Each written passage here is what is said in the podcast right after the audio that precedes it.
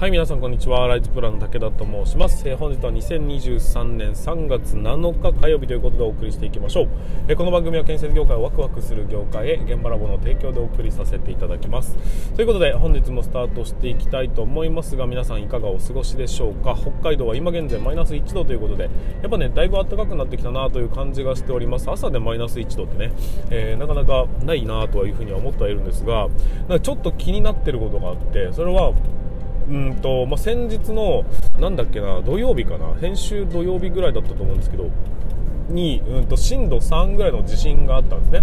で、今日、さっきですね、えーと、震度2の地震がありましてということでなんかこう震度3 2とか3とかでも地震の頻度が増えてる感じがするというような感じがしてるんですよで十勝沖地震って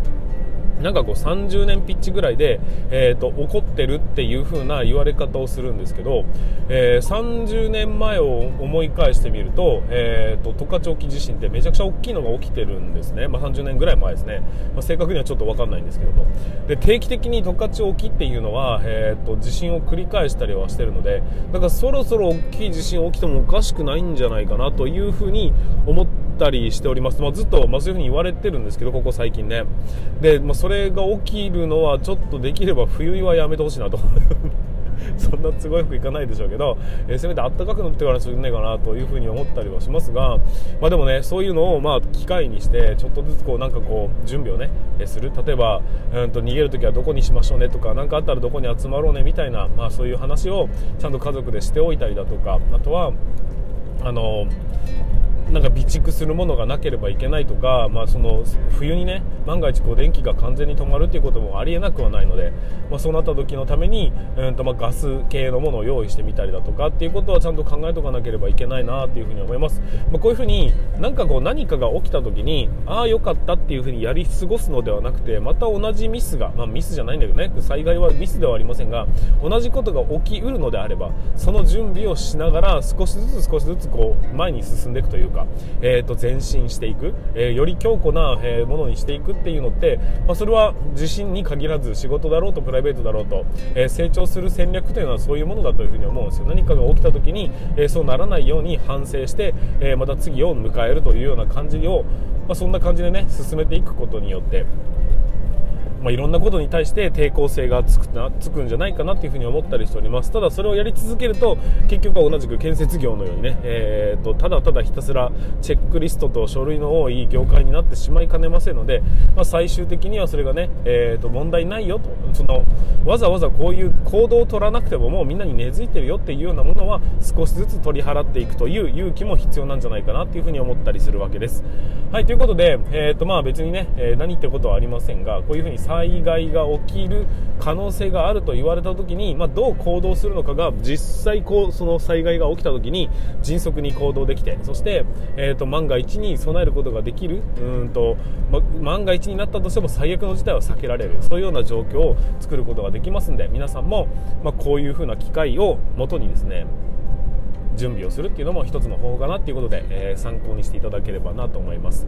はいということで本日もスタートしていきたいと思いますが、ね、準備の方はよろしいでしょうか？それでは始めていきましょう。今日も立ち入り禁止の向こう側へ行ってみましょう。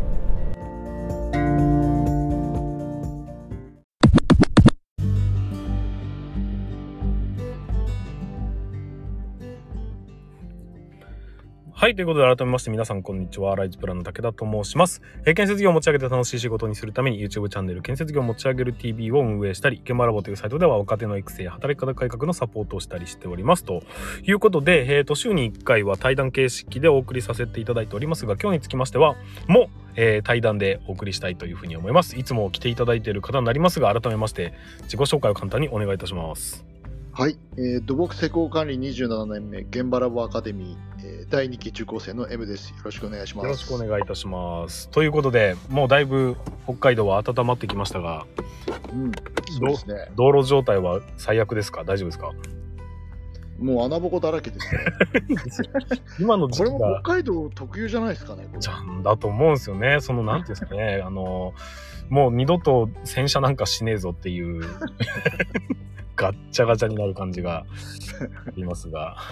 早く雪がなくなってほしいなと思っておりますね。はい。はい。ということで本日も本題の方に進めていきたいと思いますが、今日につきましてはちょっと、えっ、と、YouTube で入ってきたコメントだとかを1個拾い上げて、そこからね、えーちょっと僕の知りたいこともあったりするんで、そこに波及させていきたいなというふうに思いますので、よろしくお願いいたします。それではまず、まずはコメント読み上げますね。えっ、と、うーんとですね、中谷太一さん。これ読み上げてもいいんだよね。いいんですよね。別にね。コメントなんか名前っぽいけど、本名じゃないことをお祈りしておりますが、中谷太一さんという方からの、えーコメントでございます。えっと、私はドローン事業者ですが、変化の激しい業界の変化についていけてない操縦士の方も出てきていますと。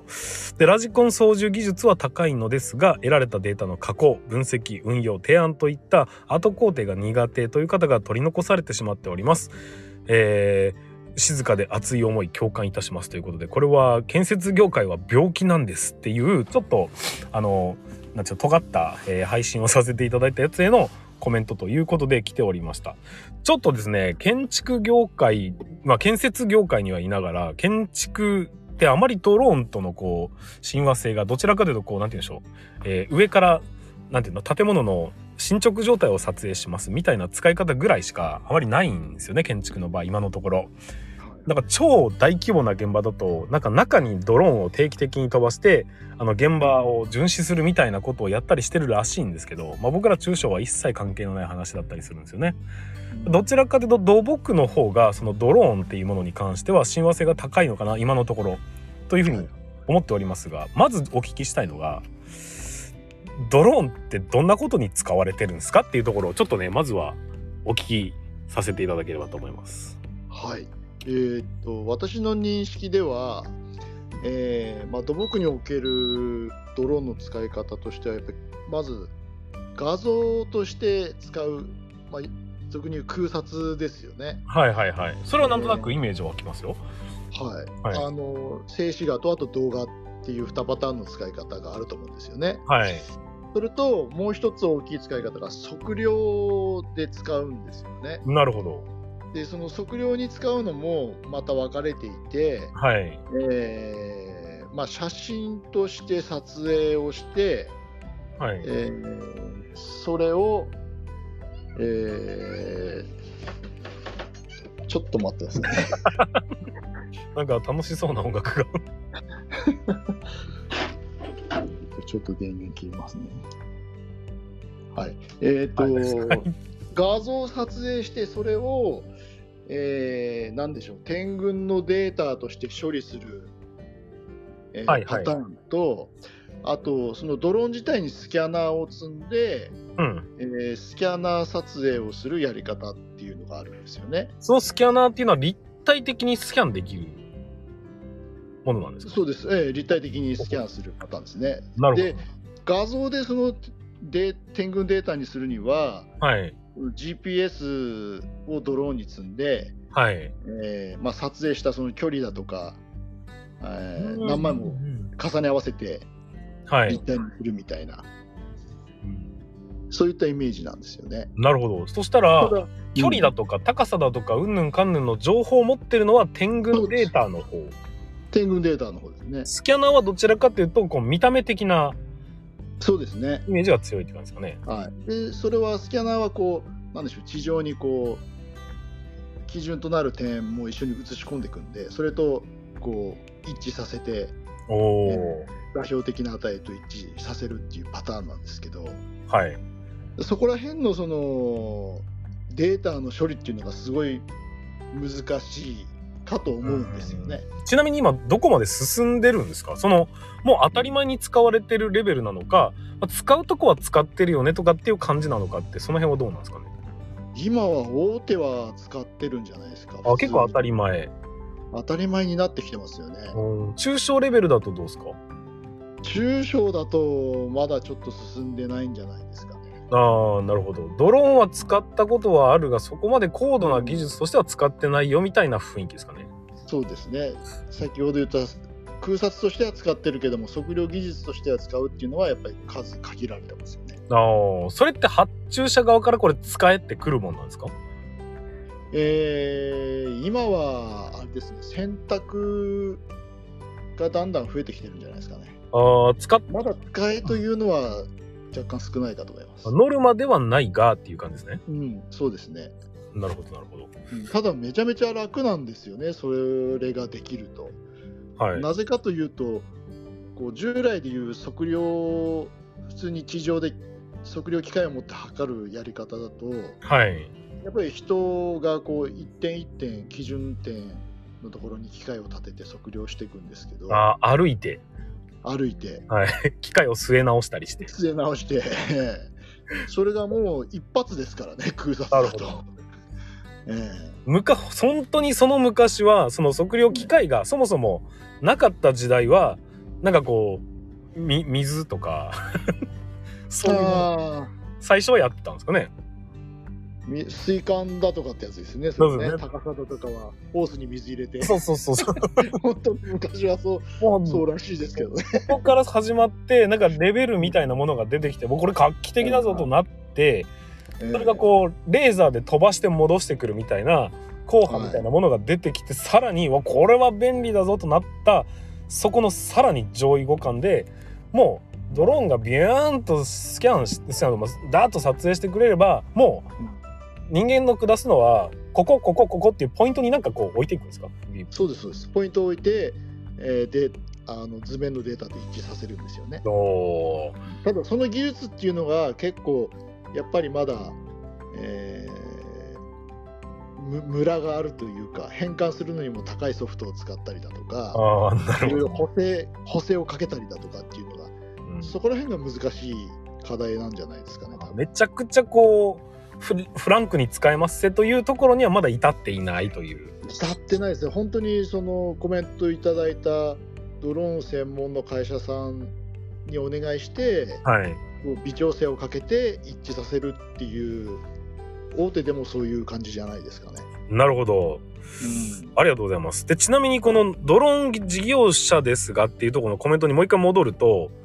得られたデータの、まあ、操縦技術はすごいぞと、ラジコン自体の。うんだけどデータの加工、分析、運用、提案の後工程が苦手って言ってるのは、まあ、この人はだから時代の変化についていけてないんだよなって言ってるんですけど、まず、うんドローンを使ってる時点でだいぶ時代に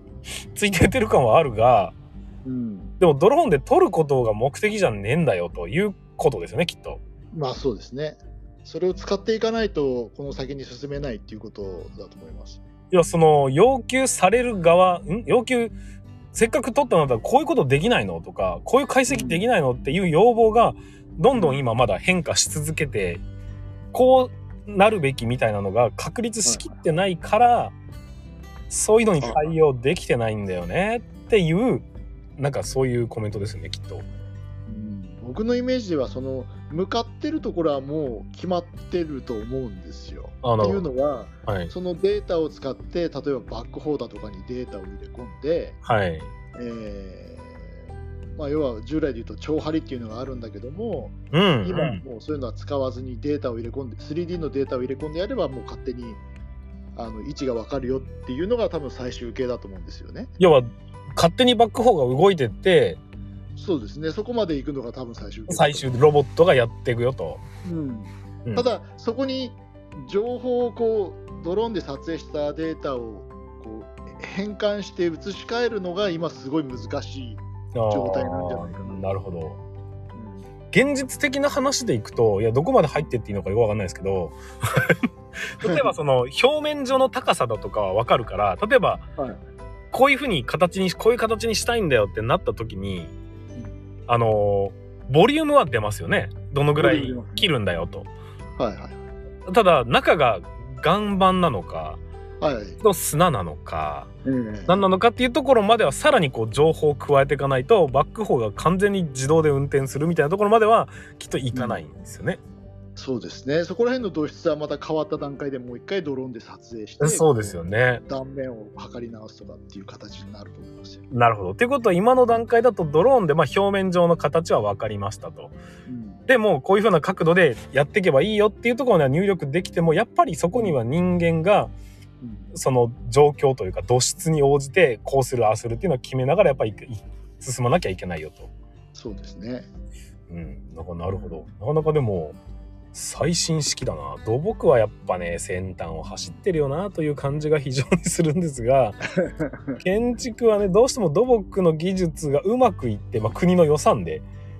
ガンガン進めてもらったそのおこぼれを少しずつこう細かいとこに転用していくというのが基本まあ昔からの技術の流れではあるので、まあ大規模にガンガン進めてもらったものを、まあ、ちっちゃいところでどうやって使おうかなみたいなのが ガンガン進めていただきたいなと思っておりますけどね。今今後のこう期待されるところっていうのはどういうとこなんですか？その中小企業のあ M さんとしては。いややっぱりあれじゃないですかね最初はどうしても技術的にはい。こうまあドローンで言えば操作はみんなできるんだけどもそのその後が、まあ、ついてこれない人がいるっていうのと同じで、はい。えー中小企業も、えー同じ状態なんですよね結局はこう撮影はできるんだけどその後の使え使うにはコストがかかったりだとか、うんうん。えーそのさっき言った微調整するのがこうすごい難しかったりだとかってするので、そこら辺の技術があれですね早く進んでくれればこう中小企業も自社ではい。こう撮影して、えーデータを作ってっていうのはできると思うんですけどもそうですね。そうすると、こう、こんな感じにしたいっていうのを入力したら、もう機械側が OK って言って、それどう、それなりのこうデータを出してくれるみたいなのが、なってこないと、やっぱ技術者が必要ってことになっちゃうんですよね。そうですね簡単ではないな。簡単ではないですよねだけどなんか今はこう AI とかでも出てきてるんでそうですなんかでも見えて意きた感じがしますね。雰囲気的に。そうそれ、この技術とこの技術をきっと足したら、こんなことできんだろうなみたいなのは、なんかちょっとずつこう、リアリティは出てきた感はありますね。うん、そうですねドローンが出てきてから本当になんかもう数年ぐらいしか経ってないような気がしますが、もうここまで来たということになるともう10年後になったらもう、なんかまだまだ偉いことになってきそうな。合ってるでしょうねちっちゃい空間ならもう iPhone でバーって撮影したらスキャニングできちゃいますもんね。そうですね、うん。それが。今実際にこう iPhone を使った測量も進んでますから。それは、うんと、iPhone をドローン乗せるとかそういうことじゃなくてですか？あのー、何でしたっけ、えー iPhone レーダーじゃなくて。でしょう？ますよね。あの iPhone でこうスキャニングする機能があるんですけどはいはい。それをまあ実際現場の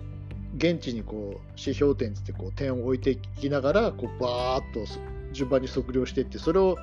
あの測量のデータにするっていうのは技術的にはあるんですよね、今出てきてるんですよ。なるほど。でも届く範囲までしか行かないっていうことか。そうですそうです。うんだめちゃ長ければめちゃ歩かなきゃいけないし、そうですね。iPhone の中で記憶できる能力みたいなものも、まあ、限られてるそれもあるでしょうね。そうですねうんそうです。なるほど。いやでも結構まあそうだなドローンは最新技術だとは言われてますが建築の方ではピンとこない部分もありましたがやっぱ進んではいるんですね。そうですね。そんな写真撮ってどうすんのかなって言ってる場合じゃないってことですね。でもまあこういうのねどんどんどんどん進んでってほしいですし、まあ、今悩んでるっていうとこなんでしょうけどそのコメントくれくれた方はえー悩む必要すらないよっていうぐらいテクノロジーが進化してくれれば、まあ、勝手にね技術はパソコンの中にあるというか、まあ、機械の中にあるっていコメントくれた方はね、あの自分ではできるんだけどもっていううもどかしさがあるんじゃないですかね。うん。まあもうなんかもうちょっとな感じがしますけどね。そんな技術なんていらないいらないいらないと、まあ、素人でもビットだとできるんだみみたいなところまで行き着けば。多分ボタン一つでこう変換ガラッとしてくれるようなソフトがそのうち出てくるとは思うんそうですね。そもそもそのドローン技術者っていう名前自体がうんそんなもんいらねえよっていうところまで行き着くのが本当はね理想なのかもしれませんけども、まあ、まだまだそれまでのステップはたくさんありそうですがいずれにせよこの変化の時代を楽しみながら進める人間かいやそれ以上無理っすねって言って止まっちゃう人間かが 結構天下分かれ目な、そうですねまあ、どの業界もそうなんでしょうけどね。うんはい。ということで、本日につきましては、ドローン操縦士の方のコメントを拾い上げてですね、ドローンについてちょっと土木の事情をお聞かせいただきました。ということで、本日も M さんありがとうございました。ありがとうございました。はい。ということで、本日の放送につきましては以上にさせていただきたいと思います。もしも、えーなんかこんなこと話してほしいんだよねとかっていうようなリクエストがあれば、ぜひ、えっ、と、コメント欄の方か、もしくは、えっ、と、なんかこう、うーん、Twitter でもいいですし、YouTube でもいいですし、何か自体に、え教えていただければなというふうに思いますので、よろしくお願いいたします。はい、ということで本日の放送につきましては以上にさせていただきます。最後までご視聴いただきましてありがとうございました。また明日の放送でお会いいたしましょう。それでは全国の建設業の皆様、本日もご安全に。